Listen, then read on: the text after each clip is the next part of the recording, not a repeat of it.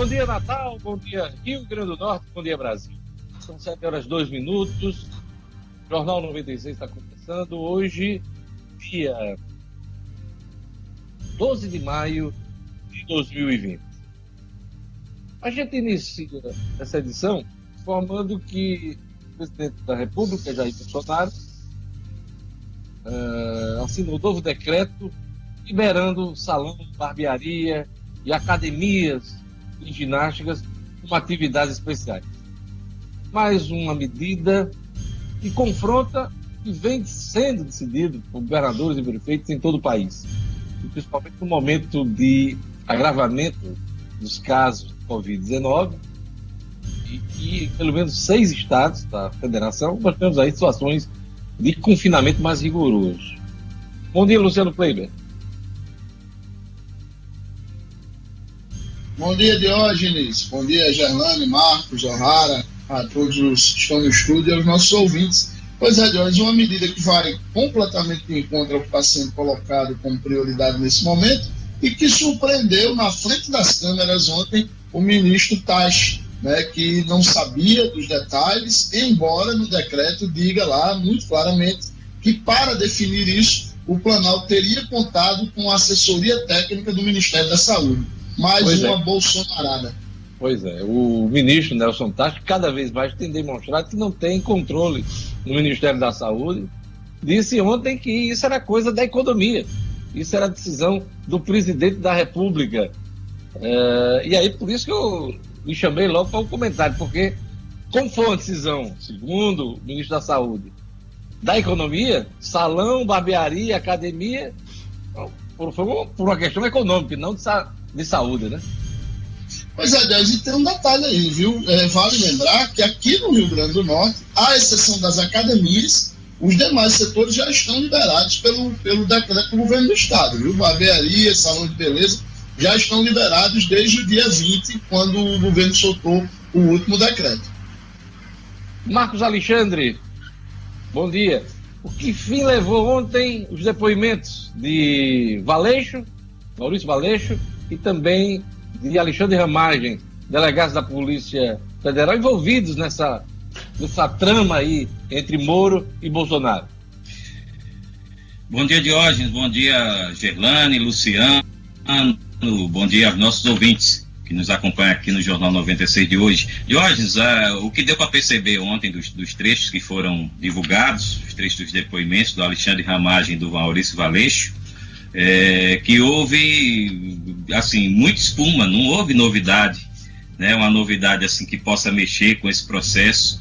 É, o, o que o Valeixo disse, por exemplo, foi mais do mesmo do que já, já estava sendo noticiado, já havia sendo dito pelo Sérgio Moro. É, Valeixo, inclusive, foi, foi bem elegante, vamos dizer assim, como presidente. Disse que o presidente não tinha nada contra a pessoa dele, mas tinha um interesse na Superintendência do Rio de Janeiro, Superintendência da Polícia Federal no Rio de Janeiro. Enfim, coisa que não tem revelação mais nenhuma nisso aí. É, é... No caso, é, no caso desse ponto aí que você está fazendo referência, a única coisa que o Maurício Valeixo disse foi a questão de que o presidente queria um delegado, um superintendente da Polícia Federal do Rio de Janeiro, aliás, na diretoria geral da Polícia Federal, uma pessoa mais afinada com ele, né? Isso. Um termo mais afinado. Outro ponto que poderia ser considerado um pouco mais polêmico foi que ele disse que não pediu demissão.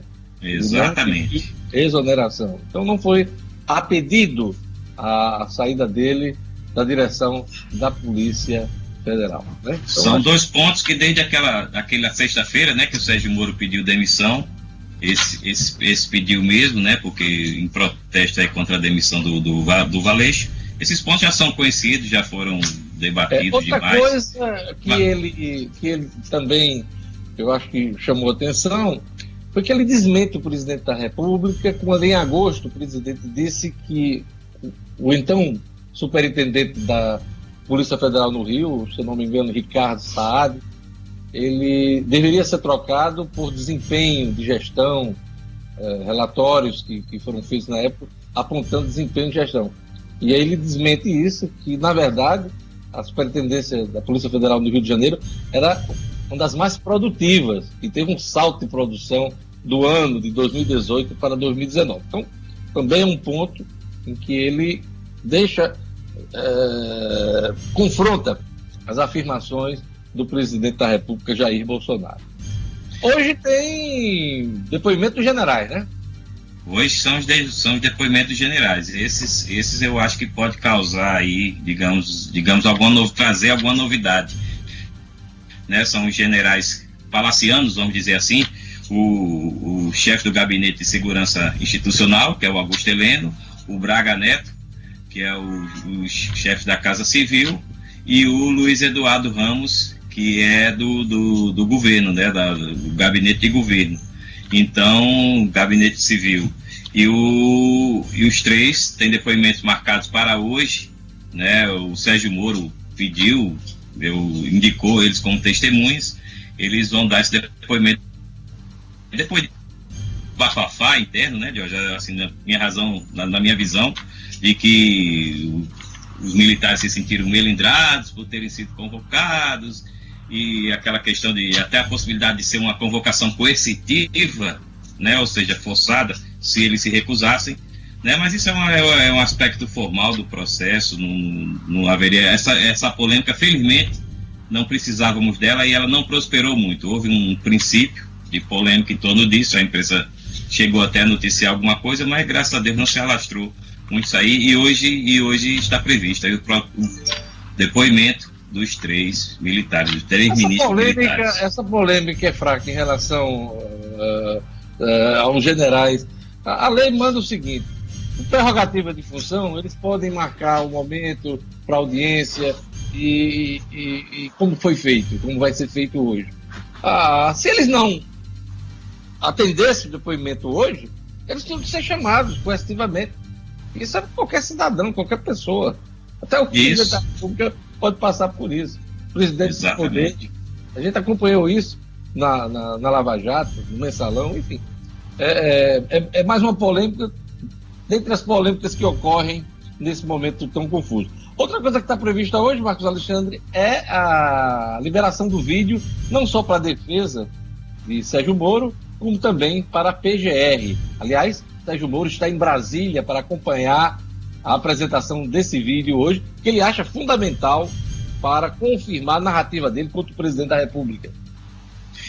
É, esse vídeo vem causando muita expectativa aí nos bastidores, né? Na, a imprensa também tem, tem falado bastante dele, porque diz que tem de tudo, né? Diz que tem xingamento de ministro para próprio, os próprios ministros do STF, ministro do governo Bolsonaro para os ministros do STF, tem ministro batendo boca, tem Bolsonaro falando palavrão, coisa que a gente nem imagina que ele possa fazer. Não, isso aí já está então, tem... Agora vem o ministro da Educação, é, da Educação, eu chamei Educação. Não, é, o ministro da Educação chamar os 11 ministros do Supremo Tribunal de filhos da puta, ah, é, aí sim, essa é pesada. É, se tiver no vídeo isso, que dizem que tem, né? É. Se o vídeo for liberado, a gente vai ver. Mas é, dizem que é, faz parte do conteúdo. É mais uma do Vai Entrar. Chamou cada um dos ministros. Ele, ele não poupou nenhum dos ministros, não. Ele chamou os 11 ministros, os 11 filhos da puta. Pois é. Imagina aí se cair um processo com ele no STF, hein, Diógenes? Vai ser bem recebido lá, hein? É. É, é, uma, é um desrespeito enorme, enorme. ao Supremo Tribunal Federal. Né? Ou seja, chamou lá, chamou lá de, de cabaré.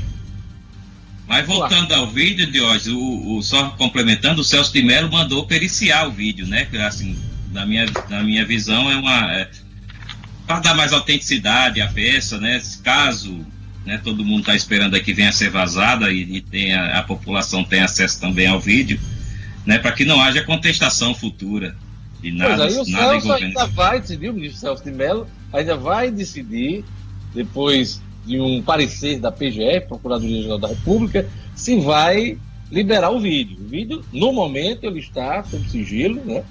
Vai ser liberado hoje para defesa, como eu falei, PGR, mas ele poderá ser liberado para observação pública, dependendo dessa decisão do ministro Celso Melo. Se isso ocorrer, Imagina aí lá no, no, no grupo, né?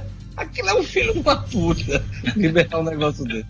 Olha lá, vamos lá para os números da Covid-19 no Brasil, no Rio Grande do Norte e também no mundo. Bom dia, Gerlane Lima. Bom dia, Diógenes, Luciano Kleber, Marcos O'Hara, todos que estão no estúdio e aos nossos ouvintes, Diógenes. Olha, eu vou começar aqui pelo Rio Grande do Norte, que chegou ontem a 92 mortes em decorrência da Covid-19. O estado tem quase 2 mil casos confirmados, são 1.989 casos confirmados e outros 7.605 casos suspeitos. As informações são da Secretaria Estadual de Saúde Pública. Até o momento, mais 36 óbitos que podem ter sido causados pela Covid-19 estão sob investigação e as últimas vítimas confirmadas da doença foram três mulheres, duas no município de Areia Branca, com idades de 61 e 65 anos, e uma aqui em Natal, com 91 anos. Todas apresentavam histórico de diabetes e hipertensão. Os números têm aumentado bastante aqui no Rio Grande do Norte, mas o estado também tem registrado o pior índice de cumprimento de isolamento social entre os estados do Nordeste. No Brasil, o estado potiguar ocupa a quinta posição entre os que menos têm adotado as medidas de afastamento que são utilizadas para reduzir o avanço da pandemia. No sábado, o índice aqui do estado, na escala de cumprimento dessas medidas de isolamento, era 39,6%. A pior taxa do Brasil foi a de Goiás. E no domingo, o índice potiguar chegou a 43%. O ideal que se espera é 60%, então o estado tem o pior índice de cumprimento entre os estados aqui do Nordeste. O Rio Grande do Norte está entre esses piores índices. E vale salientar que o município de Itaú, Diógenes, fica distante aqui 358 quilômetros, confirmou que vai entrar em lockdown a partir de hoje. A partir desta terça-feira, a informação foi confirmada pelo prefeito da região através de uma live no Instagram. O município passa a ser o primeiro do Rio Grande do Norte a adotar a medida e ao todo Itaú possui 11 casos confirmados do coronavírus. Então o município de Itaú entra em lockdown, lockdown a partir de hoje, o primeiro município do Rio Grande do Norte a adotar essa medida. No Brasil, são 168.331 casos confirmados e 11.519 mortes pela Covid-19. Nas últimas 24 horas, foram 5.632 novos registros de pessoas infectadas, um aumento de 3,4% em relação ao domingo, quando foram contabilizados aí 162.699 casos aqui no Brasil, Diógenes. E no mundo, 4 milhões 271 mil casos confirmados, com 287 mil mortes. Só entre os detalhes aí do mundo, a Argentina determinou a prorrogação do isolamento social preventivo e obrigatório até o dia 24 de maio. Diógenes. Olha, outro assunto importante hoje é que a auditoria constata que o governo repassou quase 110 milhões de reais a mais né, à Arena das Dunas. Isso pode acabar até em CPI é assunto para Edmo e também a gente vai comentar aqui durante o Jornal 96, que tem um componente político. Bom dia, Edmo Sinedino. Bom dia, Diógenes. Bom dia, ouvintes do Jornal 96. A auditoria de hoje da Controladoria Geral do Estado constatou essa diferença. O governo repassou a mais cento, quase 110 milhões. Até outubro de 2019, a Arena das Dunas havia pago né, do seu do seu pedido de empréstimo, né, quase 517 milhões. Só que o governo, nesse mesmo período, de hoje, repassou quase 626 milhões. É aí onde chega essa diferença de quase 110 milhões, que no segundo bloco, o nosso decano, já pode ser chamado decano Luciano, da economia potiguar, pode dar uma explicação bem mais clara para os nossos ouvintes. Mas é uma coisa que realmente impressiona e que pode sim acabar em CPI. Eu sei que o prejuízo dos nossos clubes também está incluído aí. O prejuízo dos nossos clubes e o empobrecimento do nosso futebol, eu acho que também está dentro desse pacote, Diógenes. É isso aí. Daqui a pouquinho a gente joga mais luz sobre esse assunto. É um, um assunto importante. Esse, esse estádio, essa arena, foi construído em 2014 para a Copa do Mundo, a Copa que nós tivemos aqui, sediamos, e de lá para cá só tem trazido aborrecimento, inclusive muitos pedidos para suspensão dos contratos, dos repasses da própria arena. Então, sair CPI, tudo isso vai vir à tona. Vamos ver, vamos acompanhar se realmente isso vai ser tratado do ponto de vista político na Assembleia Legislativa. Olha, hoje é dia, dia do engenheiro militar. Né? Então, hoje é dia também internacional da enfermagem, internacional do enfermeiro. Então, aquele abraço a todos os profissionais dessas duas categorias, todos essenciais nesse momento que o país vive. Um abraço para Poliana Braga, que faz aniversário hoje, e um abraço para o empresário Jarbas Fernando Filho, que também faz aniversário hoje. E eu queria lembrar você que você pode participar do Jornal 96, mandando seu recado, não só pelas redes sociais da 96 FM Natal, mas também pelo telefone e pelo WhatsApp do ouvinte. Bom dia, Lugo Dias. Hoje com Jorge Fernandes aqui, uh, meu querido Diógenes, pode participar, o ouvinte pode participar aqui, usar os nossos canais aqui de contato, o WhatsApp 99210 9696 e através do telefone, faça também aí o seu contato aqui com a 96 através do telefone 4005 9696, Diógenes. Obrigado, Jorge. Você está cada vez mais parecido com o Lugo, de tanto eu lhe chamar. Esses dias você aparece aí na rádio careca. É isso que eu ia falar agora. Obrigado, Jorge. Valeu, gente. Vamos lá. Vamos a mais destaques da edição de hoje com Gerlane Lima. Novo decreto de Bolsonaro inclui salão, barbearia e academia como atividades essenciais. Justiça determina abertura imediata do hospital de campanha de Natal. Leitos públicos de UTI estão lotados e há fila para internamento no Rio Grande do Norte. Ministério da Educação anuncia datas de inscrição do SISU, ProUni e FIES. Jovem é vítima de atentado a tiros em Monte Alegre. E esporte, a auditoria constata que o governo do estado repassou quase 110 milhões de reais indevidos à Arena das Dunas. Jornal 96. 7 horas e 20 minutos. Olha, vamos à leitura dos jornais aqui. O Agora RN diz aqui na, nesta manhã, de terça-feira, uma manchete principal, único potiguar no governo Bolsonaro, Rogério Marinho abre ministério para o Centrão. Possibilidade criticada por Jair Bolsonaro durante a campanha eleitoral de 2018, a aproximação com o Centrão visa a sobrevivência política do presidente. Uh, além do Denox, vários cargos do Ministério do Desenvolvimento Regional estão sendo oferecidos para o grupo que atua no Congresso Nacional. Marcos Alexandre, quem diria, né? Bolsonaro agarrado com o Centrão para sobreviver, ele criticava tanto, né? Temer, a Dilma, o próprio Lula, está entregue a todos eles novamente. Pois é, a política do toma lá da cá, chamada velha política, né, Jorge? Tão combatida, tão criticada, tão condenada, está aí de volta com tudo, né? Ou se é, se é, que, se é que algum dia já saiu, né? Ah, os partidos estão, os partidos do Centrão estão aí em polvorosa, vendo cargo, vendo organograma do governo, e Rogério Marinho, o ministro Rogério Marinho, que é um dos articuladores políticos, né, embora esteja aí no Ministério do Desenvolvimento Regional, é um dos articuladores políticos do governo Bolsonaro e está atuando, a gente até já comentou aqui no programa, está atuando na linha de frente nessa articulação aí com o Centrão. Ah, isso aí visa, claro, proteger, dar uma proteção política ao presidente no Congresso, caso venha a prosperar algum dos 32 pedidos de impeachment que, que correm lá na, na Câmara dos Deputados contra o presidente. Né? Então, o papel do Centrão, a aliança com o Centrão, como pano de fundo, tem esse objetivo. Sem gritar, pega o Centrão! Não fica um, meu irmão! Pois é. Até já cantava Augusto Heleno, né? O departamento que fura poço também já entrou no rolo, né?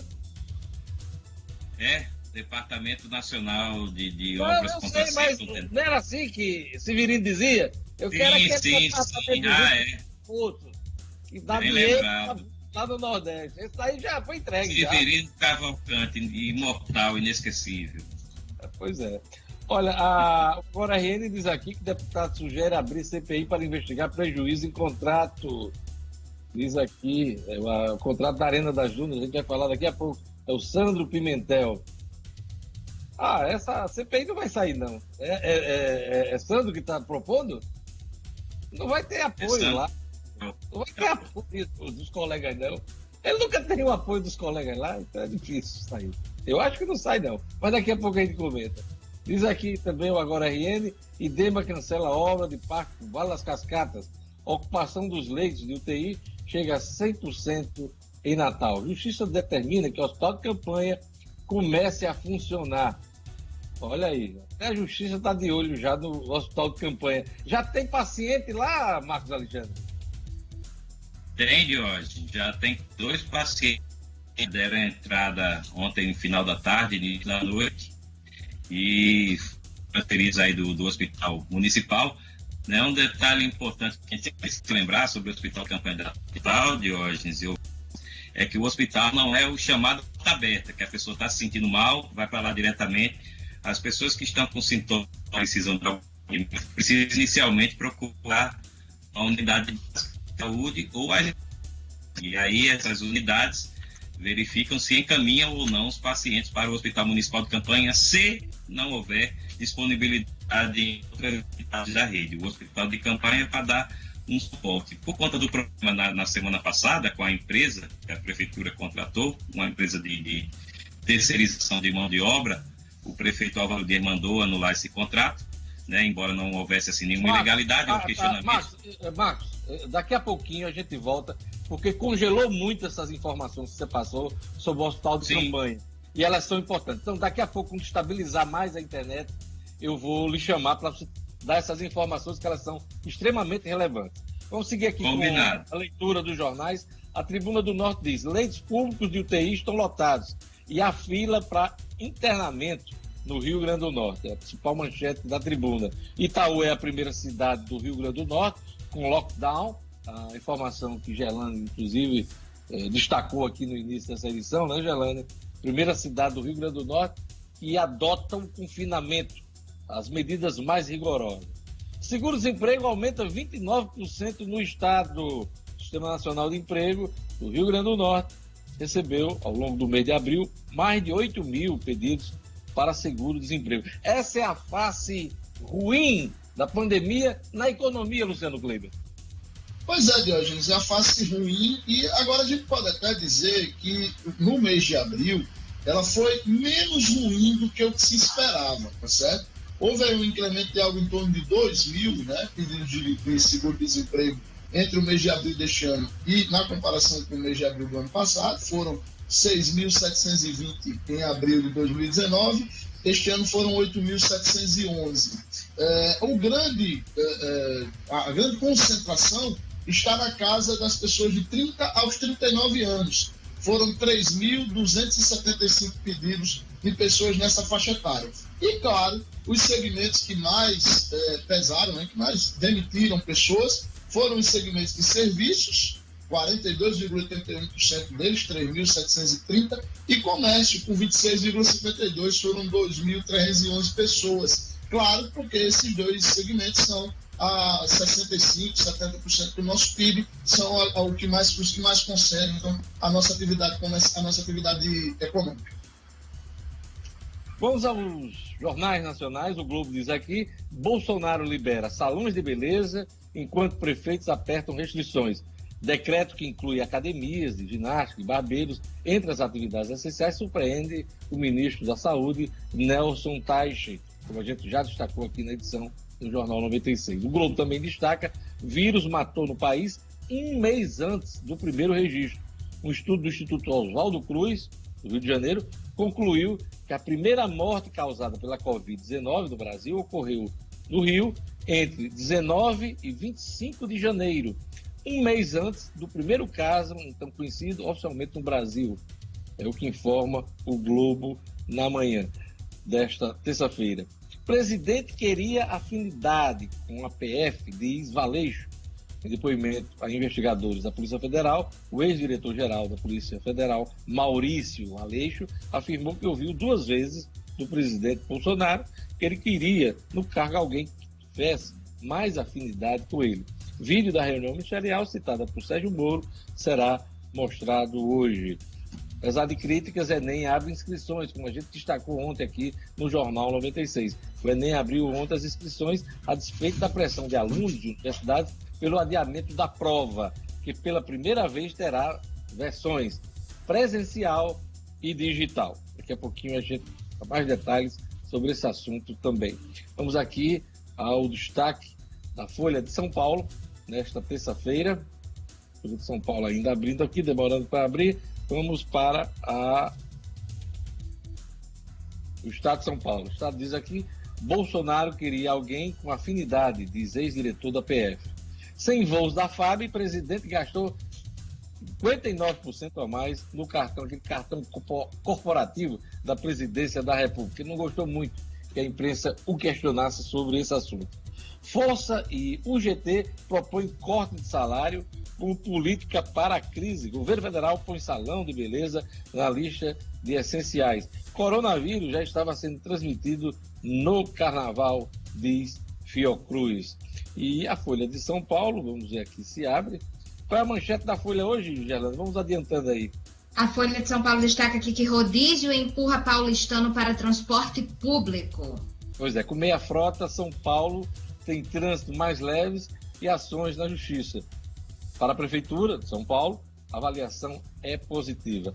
OMS teme cegueira de países que não adotam ações. A Organização Mundial de Saúde está preocupada com a séria cegueira de governos que permitem aglomerações e não adotam medidas para conter a pandemia, afirmou o diretor executivo Michael Ryan, sem citar nomes. Entre os 10 países com mais mortes no mundo, Brasil e Estados Unidos são os únicos que não criaram restrições em nível nacional. São os destaques dos jornais na manhã desta terça-feira. Vamos à previsão do tempo, informações da Clima Tempo, com Gelane Lima. Previsão do tempo.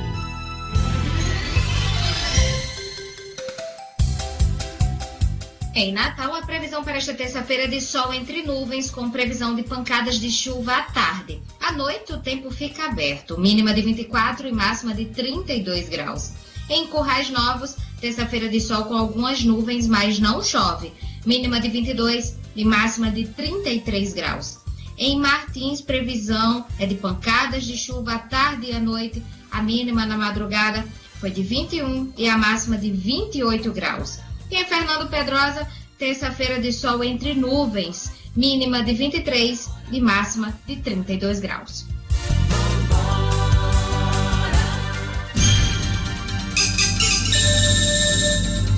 Sete horas e 31 minutos. Olha, de uma vez por todas, o adiamento das eleições entrou na ordem do dia, não só do Tribunal Superior Eleitoral, mas também do Congresso Nacional. Do ponto de vista do Tribunal Superior Eleitoral, foi criado um comitê para estudar alternativas do adiamento que deverá ser decidido. Mas isso vai depender de uma emenda constitucional a ser aprovada no Congresso Nacional. Só o Congresso Nacional pode modificar datas, é, criar, inclusive, é, novos procedimentos para que a eleição possa ocorrer. Como bem destacou ontem aqui no Jornal 96, é, Marcos Alexandre, ontem Marcos falava que podemos ter eleição em dois dias, cada turno, no sábado e no domingo. Primeiro turno, no segundo turno, também sábado e domingo, para evitar aglomerações, que é uma das principais preocupações nesse momento ainda de pandemia. Ontem, em evento do TSE, Tribunal Superior Eleitoral, um seminário que contou com a participação dos ministros do STF, Luiz Roberto Barroso, que vai ser o futuro presidente do TSE, da ministra Rosa Weber, que é atual presidente, e do ministro Faquim, Edson Faquim, que também compõe a corte. São os três ministros do Supremo Tribunal Federal que fazem parte do TSE. Me chamou a atenção as palavras de Luiz Roberto Barroso, que não aceita de nenhum, nenhuma hipótese, nenhuma possibilidade de prorrogação dos atuais mandatos, tanto de prefeito como de vereadores. Há um grupo aí, quem tem mandato hoje, torcendo para que essa prorrogação saia e que ocorra coincidência é, de, de, eleições, né? não só municipais, mas também as gerais, dos estados e também da presidência da República. O ministro Luiz Roberto Barroso admite, ele admite o adiamento de datas, de datas, mas descarta prorrogação. Se houver alguma, alguma exigência de prorrogação de mandatos até, que seja por um período muito curto. Mas ele acha que é preciso que a gente mantenha o calendário eleitoral. O ministro também não vê com bons olhos a coincidência de mandatos por duas razões. Por duas razões. O eleitor terá de escolher sete nomes, se juntar tudo em 2022, o eleitor vai ter que votar de vereador, prefeito, né, para deputado, senador, governador e vai votar para presidente da República. Então são sete, segundo ele, muita informação para o eleitor médio do país. Pode dar muita confusão. Outra coisa que ele chamou a atenção foi o debate. O debate nacional é um, ele tem um aspecto. O debate local é outro. Se houver a coincidência de eleições, o debate nacional contamina o debate local e vice-versa. Ele acha que isso não é bom para o país.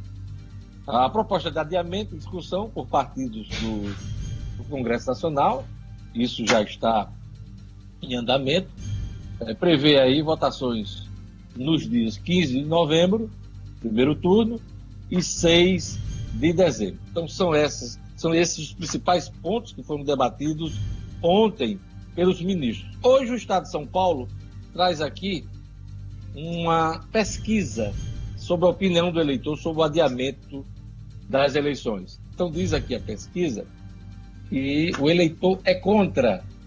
Pesquisa do Instituto Travessia mostra que 41% dos entrevistados defendem que as eleições sejam realizadas em outubro tem nem adiamento para novembro e dezembro. Já os que querem o adiamento para dezembro somam 27% dos entrevistados e 21% preferem que os mandatos dos atuais prefeitos sejam ampliados. Do total, 11% não souberam responder. A pesquisa foi realizada por telefone na última sexta-feira e ouviu mais de mil pessoas. A margem de erro é de 3 pontos percentuais e o nível de confiança de 95%. Então, pesquisa do Instituto Travessia mostra que 41% dos entrevistados defendem que as eleições não mudem e sejam realizadas em outubro, como está previsto no atual calendário eleitoral. 27% dos entrevistados desejam que o adiamento pode ocorrer para dezembro e 21% preferem que os mandatos sejam prorrogados. Então, à luz de informações como essa, tanto os líderes do Congresso Nacional como os técnicos do Tribunal Superior Eleitoral vão enfrentar de uma vez por toda essa questão. Até porque o calendário está correndo e a gente só tem perspectiva de normalidade, de flexibilização dessa pandemia a partir de junho, julho deste ano. Marcos Alexandre.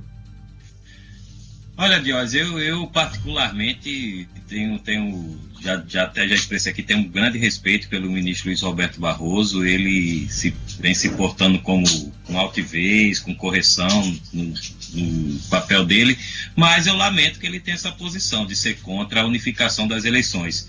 Eu acho que seria muito benéfica para o país. A gente hoje em dia tem eleição ano sim e outro não, e isso paralisa muitas coisas, traz prejuízos para o funcionamento do serviço público. Mas, é, apesar de ter essa posição, eu acredito que vai ser encaminhado aí da forma que ele disse. Não vai haver, não vai haver adiamento ou, pro, prorrogação dos mandatos atuais de prefeitos e vereadores.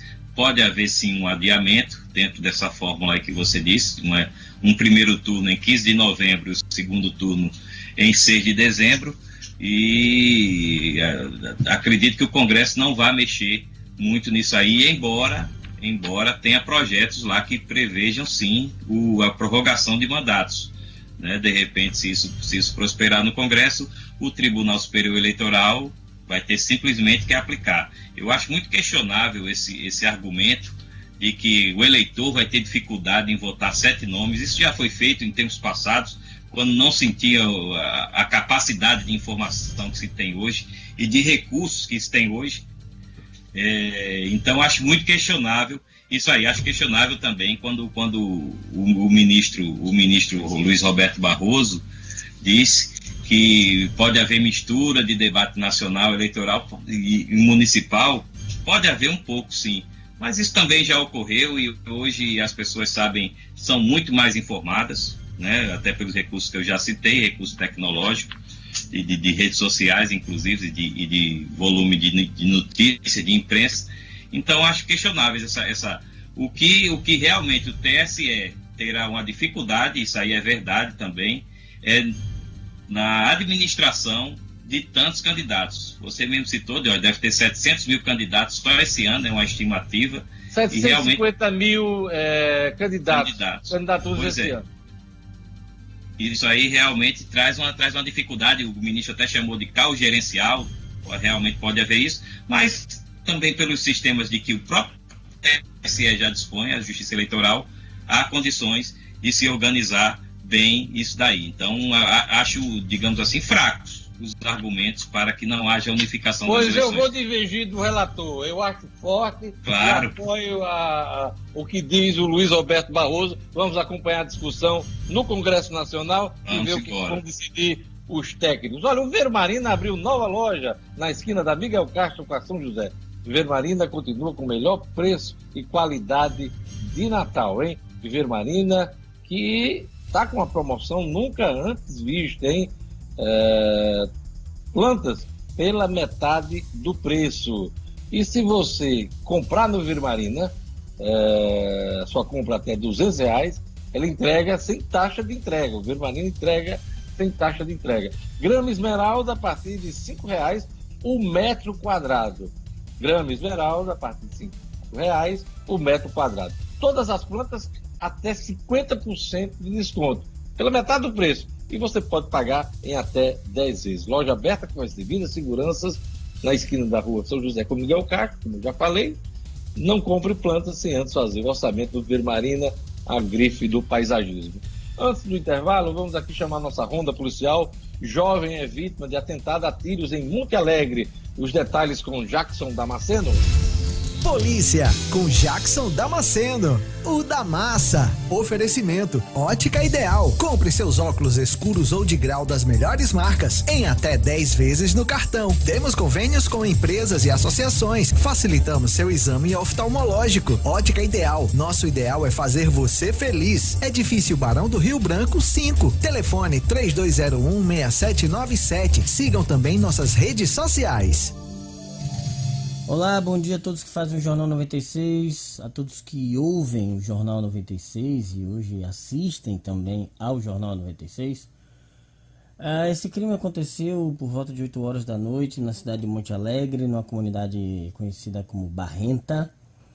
Havia uma reunião de pessoas, parece que comemorando, celebrando o batismo de uma criança, quando elementos se aproximaram e dispararam contra um rapaz chamado Rafael inclusive seria o pai dessa criança. A vítima dos tiros foi socorrido para uma unidade de saúde, ainda com vida. A polícia militar chegou até o local, recebeu informação, está apurando tudo. A gente ainda não tem confirmação sobre o estado de saúde do Rafael, se ele resistiu ao ferimento. De qualquer jeito, é mais um caso, mais um crime para a polícia civil investigar aqui na região metropolitana. Será que dá. PRF prende dupla na BR-101 com moto roubada em marca de fogo e arma de fogo. Vejam, isso aconteceu por volta de 7 horas da noite. Policiais rodoviários federais faziam patrulhamento na BR-101, na região do viaduto de Ponta Negra, quando desconfiaram de uma duplinha que pilotava, que estava em uma motocicleta. Foi feito o acompanhamento tático, né? Em seguida a abordagem e descobriram que a moto era roubada. Na verdade, já durante a perseguição foi descoberto que a moto era roubada. No bolso de um dos senhores havia cinco balas de revólver 38. Ele foi questionado e confessou que havia jogado a arma fora momentos antes. Os policiais rodoviários federais fizeram uma busca, encontraram a arma e descobriram que os dois são de Macaíba, ambos têm passagem pela polícia, só que um tem 29 anos e o outro já tem, é, tem 16 anos e passagem cumpriu pena de ressocialização por homicídio e o parceiro responde pelo crime de assalto. Ambos foram levados para a central de flagrantes da cidade da Esperança, onde vão prestar contas de mais esse delito que cometeram. A gente vai ficando por aqui. A todos vocês, um ótimo dia e até amanhã.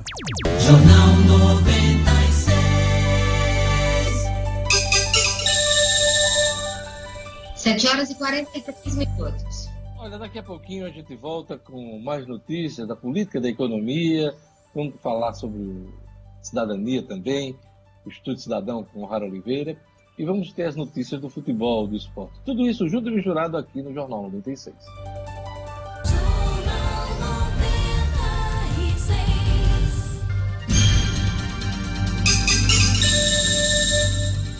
Estamos de volta, 7 horas e 44 minutos. Olha, a auditoria constata que o governo do Rio Grande do Norte repassou quase 110 milhões de reais em à Arena das Dunas. Essa auditoria da própria, do próprio governo do Estado, através da sua controladoria, e analisa o contrato desde a época da construção, né, em 2014, até os dias atuais. Edmo Cinedino. Esportes com Edmo Cinedino. Cinedino, enquanto os clubes vivem a, as mínguas, né? Isso. A míngua aqui no, no nosso estado, você vê uma notícia dessa, chega a dar pena, né? Dá uma tristeza, né, de hoje. Ver a situação de ABC, de América, dos clubes que estão parados aí nesse campeonato estadual e você vê esse derramamento de dinheiro. O governo repassou, a gente repete, quase 110 milhões a mais, né, nesse contrato com a Arena das Dunas. Arena das Dunas, esse consórcio, é, quem sou eu para fazer qualquer tipo de julgamento, mas se é uma are- arena multiuso, quem tem, quem tem lucro nessa história toda é o consórcio de hoje. Porque além dos jogos mais importantes, além do lucro dos jogos, tem os eventos que acontecem na Arena das Dunas. Os clubes, quando vão jogar na Arena das Dunas, as taxas são altíssimas. O que sobra no final é uma merreca. O América, dizem, tem um bom contrato com a Arena das Dunas. Esse contrato a gente nunca viu, não existe transparência. A federação parece ter um contrato também com a Arena das Dunas, mas a gente também nunca tomou conhecimento, né? Então, essa auditoria de hoje recomenda né, a suspensão da- do pagamento da parcela fixa eh, de cento, eh, até que o valor até que o valor descontado eh, eh, seja compensado os 109 mil, 119 milhões sejam, sejam compensados. E o, e o deputado Sandro Pimentel, que foi o que pediu essa au- auditoria, eh, vai entrar com pedido de CPI. Por isso, eh, com relação a todos os números da Arena das Dunas, nesse momento a gente poderia eh, fazer o Luciano entrar no assunto e, logicamente, economia é, é- é com o Luciano Kleber. Mas é uma situação muito difícil do nosso futebol de hoje. Olha só, É, eu só para só pra concluir. Hum. Só para eu concluir aqui, Diógenes, nós perdemos. Eu, eu, eu postei ontem no meu, no meu blog, no portal No Minuto, eu postei ontem que nós perdemos um estádio de Machadão que poderia ser reformado, poderíamos continuar tendo um cartódromo melhorado, poderíamos ter um ginásio Humberto Nese Machadinho reformado e ainda sobraria dinheiro para fazer uma reforma no nosso centenário estádio JL. E ainda sobraria muito dinheiro com tudo isso que foi gasto nessa Arena das Dunas. Com todo respeito à Arena das Dunas, que é um estádio bacana, confortável, mas sem dúvida nenhuma está fora dos padrões. Para nós. É, tem que levar em conta o que foi assinado naquela época. Um contrato Isso. foi assinado por quem era gestor no Estado naquela ocasião. Isso. Com apoio de grande parte da sociedade. né? Grande parte. Disso. Mas, Luciano, vamos lá. Os números aí. Vamos, vamos aos números, né, Diógenes? Realmente eles são impressionantes. É, segundo os cálculos da Controladoria Geral do Estado, é, deve- o- valor total envolvido, né, financiado, é, foi de algo em torno de 837,8 milhões de reais. certo? Isso, isso. É, se a gente fosse seguir pagando, seguindo pagando de cerca de 10 milhões e 900 mil reais por mês, e aí a soma da parcela fixa mais a parcela variável, é, isso daria algo em torno de 1,525 bilhão, bilhão ou seja, 1 bilhão e 525 milhões. E quase seria, isso daria quase 700 milhões de reais a mais lá no final desse contrato, que, pasmem, vai até 2025, tá certo? É, na, na realidade, até 2031. Uhum. Eu explico já já por quê. Porque são 20 anos no total de contrato. Esse contrato foi assinado em 2011, houve três anos de carência. Em 2014, no ano da Copa, começou-se a pagar ele, e ele segue sendo pago por 11 anos até 2025 nesse formato. Os últimos seis anos, para completar até 2031, há uma queda, há uma amortização nesse valor. Mas, no geral, é, o, as prestações vão até 2031. Hoje, pelas contas da Control, na realidade, até outubro do ano passado, tá certo? É. Foi quando, até quando o governo pagou. Isso. Foram pagos 627 milhões e 700 mil reais. E a Arena das Dunas repassou ao BNDES e a 20, que é a construtora, a 20, viu, Adilho, só para o ouvinte entender, não é nenhuma Garachuá, não. É um dos maiores grupos de infraestrutura do mundo. É um grupo francês, tem operações em aeroportos, opera o aeroporto de, de Portugal, de Lisboa, é, tem é, perspectivas, inclusive, de ser um dos candidatos a operar o nosso aeroporto São Gonçalo do Amarante. Depois dessa confusão aí, não sei se eles vão ouvir, não. É, mas já foi pago. É, o, voltando aqui, a Arena recebeu 626,7 milhões. Pagou ao BNDES a 20, 517. Então, ficaram aí esse, essa diferença aí de algo em torno de 130 milhões de reais ficaram nos cofres do Grupo Arena das Dunas. Sem contar que desde 2014, como o Edmo lembrou, toda a receita da operação da Arena das Dunas é líquidazinha lá para o grupo que controla a Arena. Agora, a pergunta é: essa diferença está prevista no contrato, essa sobra de, de valores repassados pelo governo do Estado, Luciano? Não, Diógenes, no contrato não consta essa diferença. O que a Control está é, alegando, Diógenes, é que está fazendo uma conta simples, tá certo? E o controlador geral, ele diz, o Pedro Lopes, né, ele diz que é, as contas dele estão amparadas no modelo do contrato. Teoricamente, o Rio Grande do Norte teria aí algo em torno de 130 milhões de reais a mais já pagos à Arena. Em tese, algo em torno de um ano e um mês sem pagar os 10 milhões de reais mensais à Arena das Dunas. Mas isso é uma coisa muito complicada, que vai demandar um debate jurídico muito intenso. Sem dúvida. E eu não sei se o Rio Grande do Norte vai ter sucesso nisso, não. Eu queria chamar Marcos Alexandre para essa conversa. Marcos, é, o Santos Pimentel, do pessoal, ser o autor da proposta, tem muita chance de, dessa CPI sair na Assembleia Legislativa?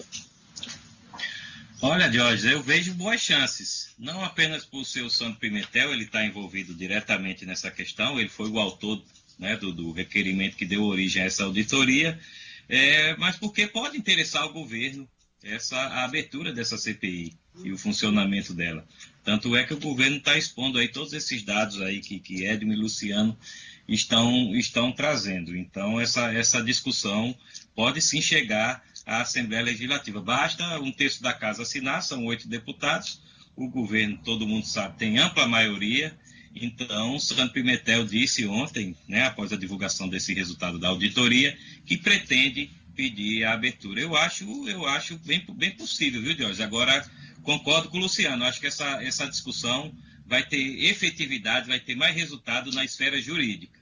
Você sabe que tem muita gente da Assembleia que não gosta muito da palavra CPI, né? E Exato. é difícil. Principalmente porque essa questão da Arena das Dunas já virou inquérito na, na Justiça, além da polícia, e já virou processo, não só no âmbito da Justiça Federal aqui, mas também no Supremo Tribunal, envolvendo inclusive caciques da política do Rio Grande do Norte. Mesmo diante disso, você acha que basta a vontade do governo e o pedido do deputado Santos Mentel para viabilizar essa, essa investigação? Jorge, a, Assembleia a gente sabe, né? É uma casa política. A Assembleia, como o Congresso Nacional, as câmaras municipais, é uma casa política. Então a gente, a gente sabe que havendo, havendo essa vontade realmente de, de abrir a CPI, Pode, pode ser possível sim.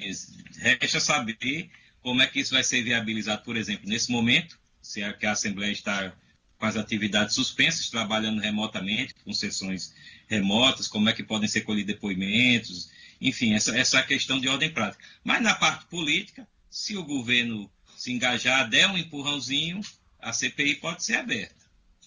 É isso, então vamos aguardar essa movimentação no âmbito da Assembleia Legislativa.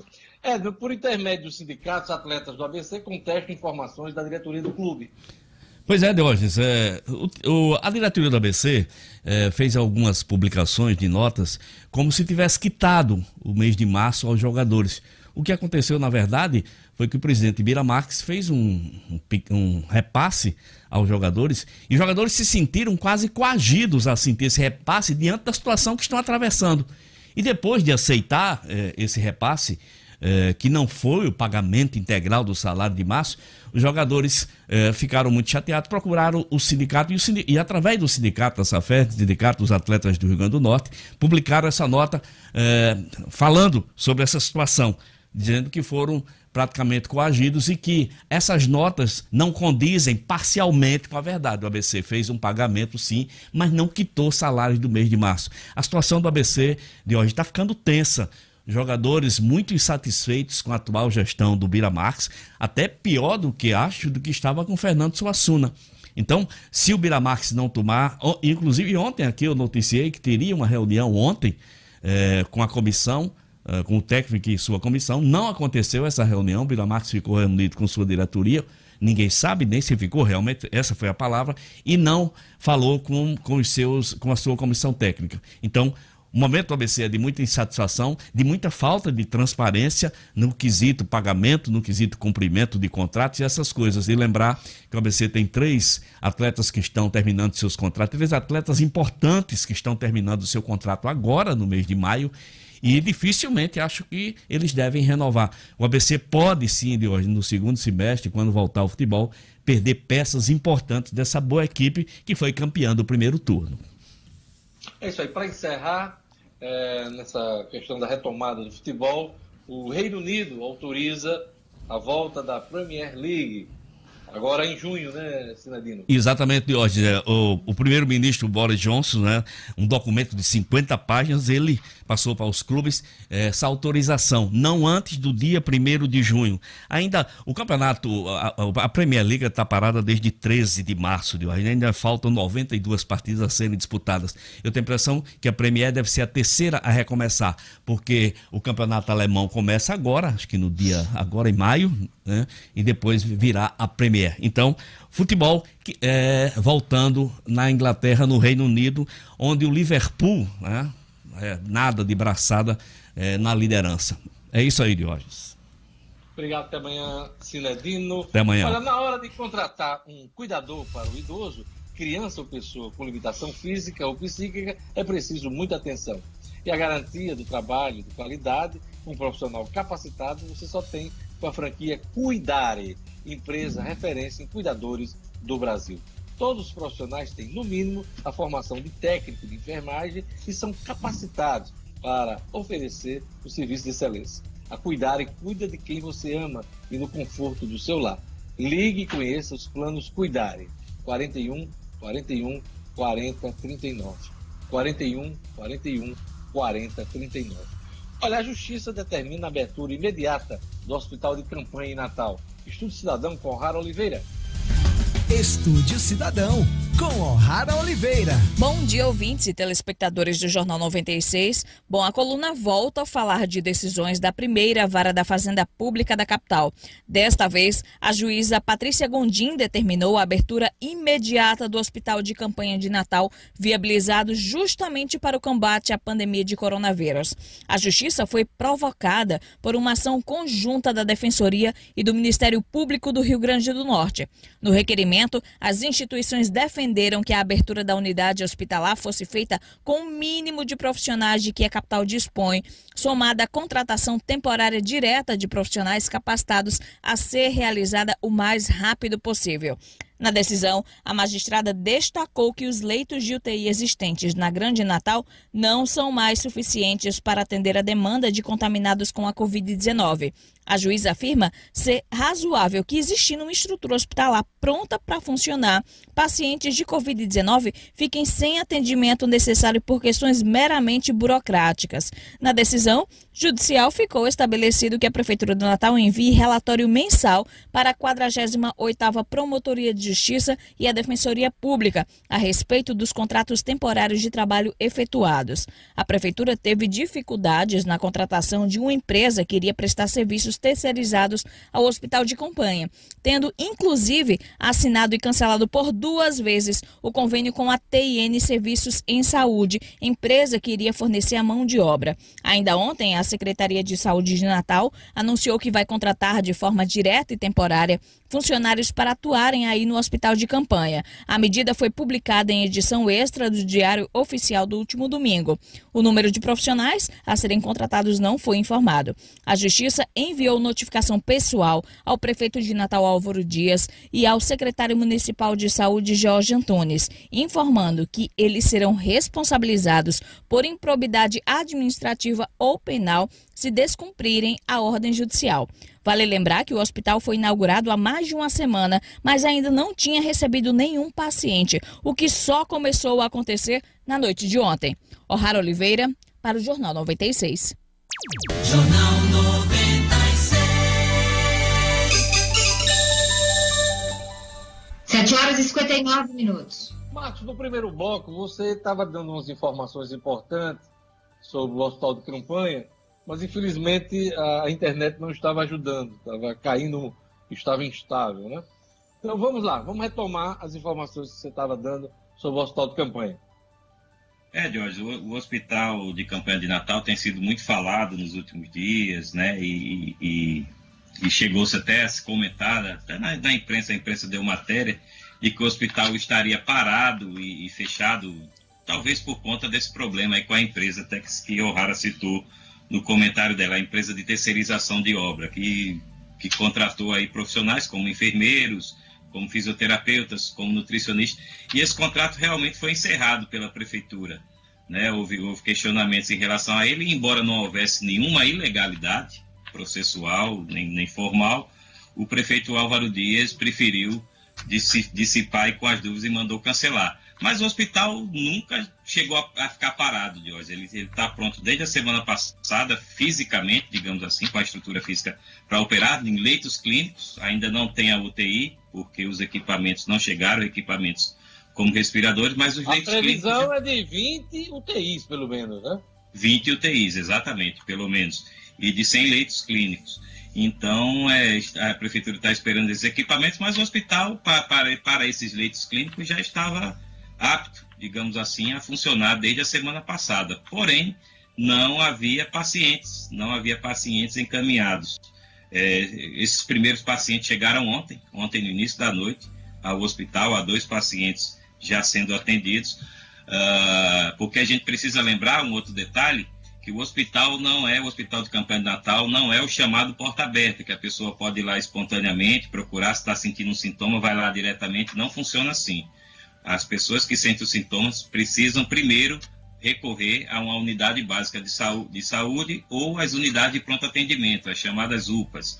E a partir daí, um corpo médico, corpo técnico das UPAs e das UBS, das unidades básicas, é, aí sim podem encaminhar ou não para o hospital de campanha ou para outro hospital público ou privado que, que tenha condições de receber esses pacientes. Mas o hospital está desde ontem funcionando, saiu essa decisão da justiça, mas o hospital nunca, nunca esteve parado, assim, desde, desde que ficou pronto, teve sua estrutura pronta para atender esses leitos clínicos, o hospital está lá preparado para receber os pacientes, tanto que já tem dois, desde ontem à noite. É isso aí. Você também queria complementar uma questão sobre as eleições. Vamos lá.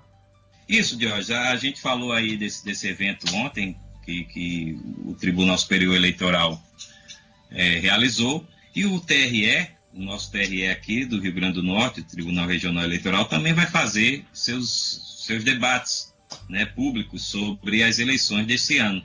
Começa hoje, a ideia é fazer toda terça-feira o chamado projeto Tardes Eleitorais, né, que vai contar com a participação de membros do próprio TRE e também de juristas convidados Né? Esses debates serão transmitidos pelo YouTube do TRE, que é o youtube.com barra Justiça Eleitoral RN, sem o cedilha, Justiça Eleitoral RN, a partir das 17 horas, todos, todos podem acompanhar. O debate de hoje vai, vai envolver, aí vai ter a participação do presidente do TRE, o desembargador Glauber Rego, o juiz federal e membro da corte do TRE também, Carlos Wagner, e do jurista e professor universitário Daniel Monteiro. Então, tá as eleitorais hoje, a partir das 17 horas, pode, todos podem acompanhar pelo YouTube do TRE.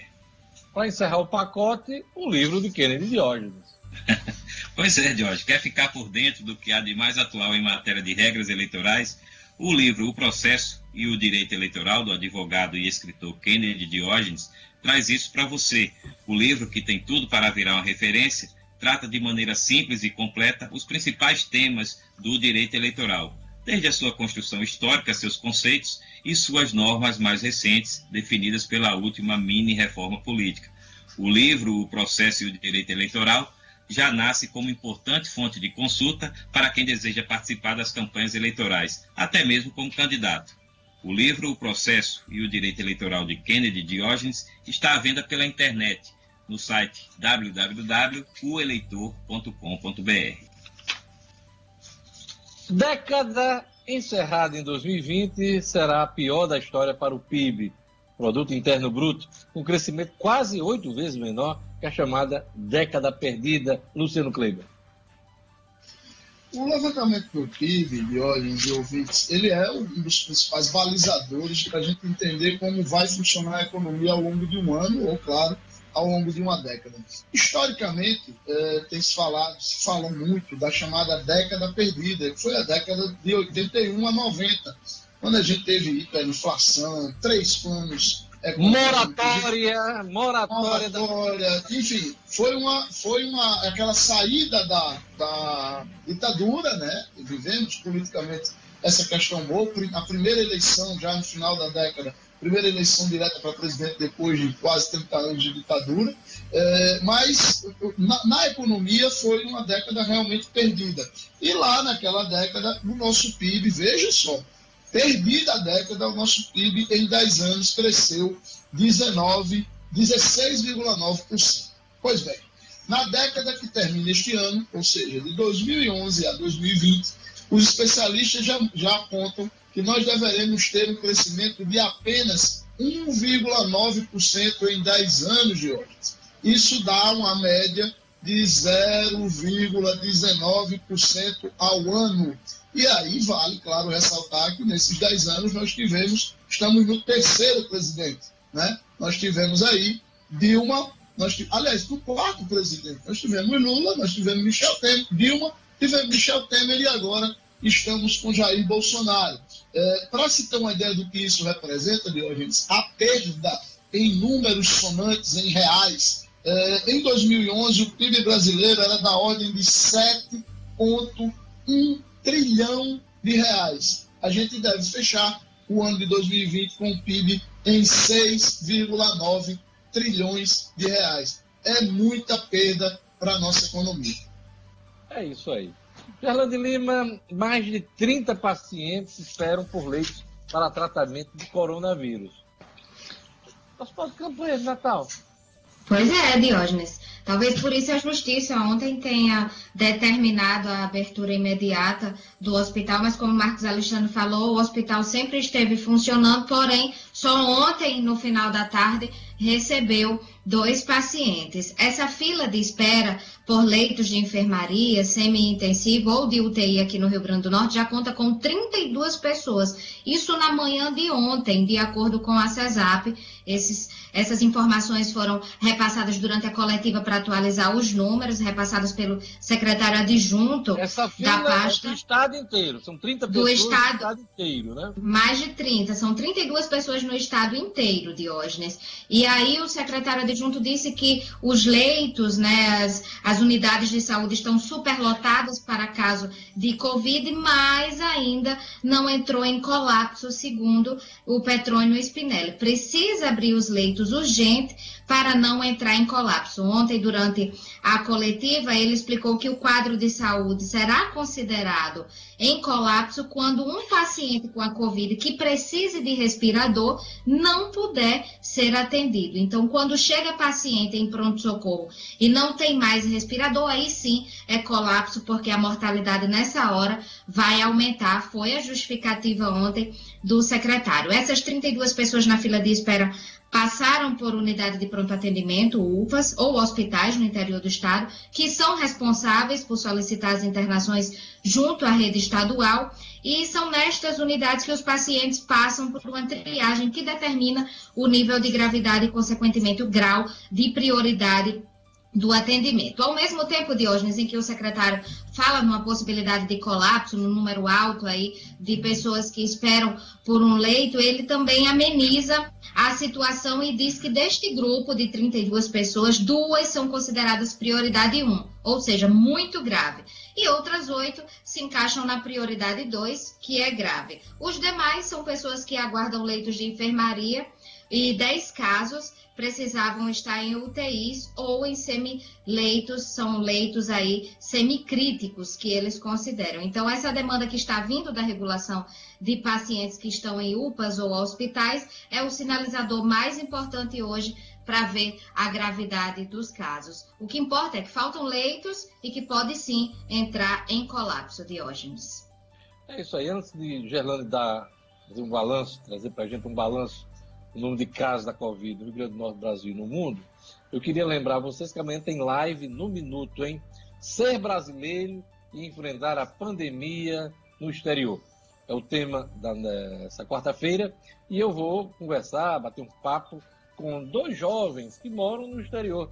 A Mayara Cruz, que é jornalista em Valência, na Espanha, e também com o jornalista e artista 3D em Vancouver, no Canadá, Danilo Dantas. A gente vai bater um papo sobre essa situação difícil lá no Canadá e também na Espanha. Já começaram as medidas de flexibilização.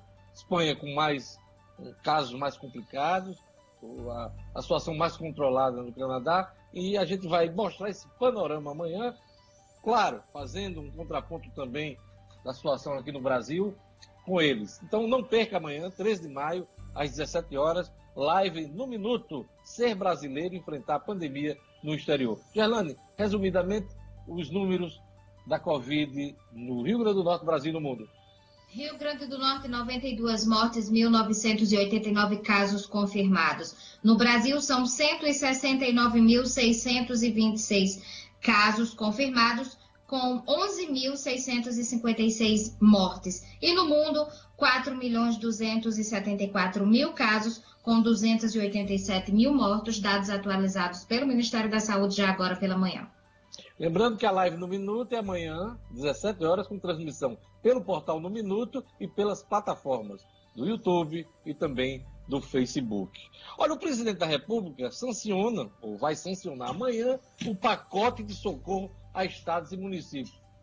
Ô Marcos Alexandre, estava previsto para ontem é, a assinatura dessa, desse projeto. Aliás, esse socorro aos estados e municípios já está atrasado há muito tempo, há semanas. Pois é, e a palavra do presidente é que só amanhã haverá essa sanção de hoje. Esse projeto vem se arrastando, essa medida, esse pacote de socorro aí aos estados e municípios, vem se arrastando já desde o início de abril. Ou seja, tem mais de um mês aí que, claro, não foi culpa só do presidente. Câmara e Senado também demoraram horrores para avançar com esse projeto. E mas o fato é que a, terminou aprovado na semana passada e agora depende dessa sanção do presidente. Um projeto que a gente lembra pode render aqui ao, ao governo do estado e às prefeituras cerca de um bilhão de reais em socorro. Uma parte desse recurso, claro, vai ser, vai ser voltado para a saúde, exclusivamente para a saúde, mas a maior parte será de utilização livre, para que o governo e as prefeituras possam se equilibrar um pouco ou não perder, não perder tanto rumo nessa, nesses tempos de Covid-19. Então, são recursos importantes que precisam ser liberados urgentemente e o presidente promete sancionar amanhã com, inclusive, outra coisa que não se entende a demora de hoje é porque o, presidente, pelo que ele disse, já está definido que vai vetar integralmente aquela parte do E projeto. é esse ponto que eu queria chamar Luciano Kleber para conversa, porque Isso. desde a invasão do Supremo na semana passada, o presidente garantiu que vai vetar essa questão do aumento dos servidores, como está previsto no projeto, a liberação de várias categorias, Luciano Kleber. Pois é, Diógenes, na- nas contas do ministro Paulo Guedes, é, não oferecer o reajuste durante 18 meses para os servidores de uma maneira geral, como ele previu lá no início, e teria pré-acertado com o Davi Alcolumbre, representa uma economia de algo em torno de 80 bilhões de reais. Tá certo? Então, quer dizer, é, esses 80 bilhões é o que está em jogo nessa negociação. O presidente já disse que quem manda na economia é o Paulo Guedes e hoje está nos jornais ele dizendo que vai fazer exatamente como o Paulo Guedes definiu. É isso aí. Eu queria agradecer a audiência de todos. Obrigado, Luciano. Obrigado, Marcos. Obrigado, Gerlane Lima. Obrigado, Edson Sinedino, O'Hara. Obrigado a Jorge Fernando, está no estúdio, Clebinho. A todos que acompanharam o Jornal 96. Vem aí, Patrícia Francisco Fernandes, com fé na vida. Eu fico por aqui até amanhã. Até amanhã. Tchau, tchau.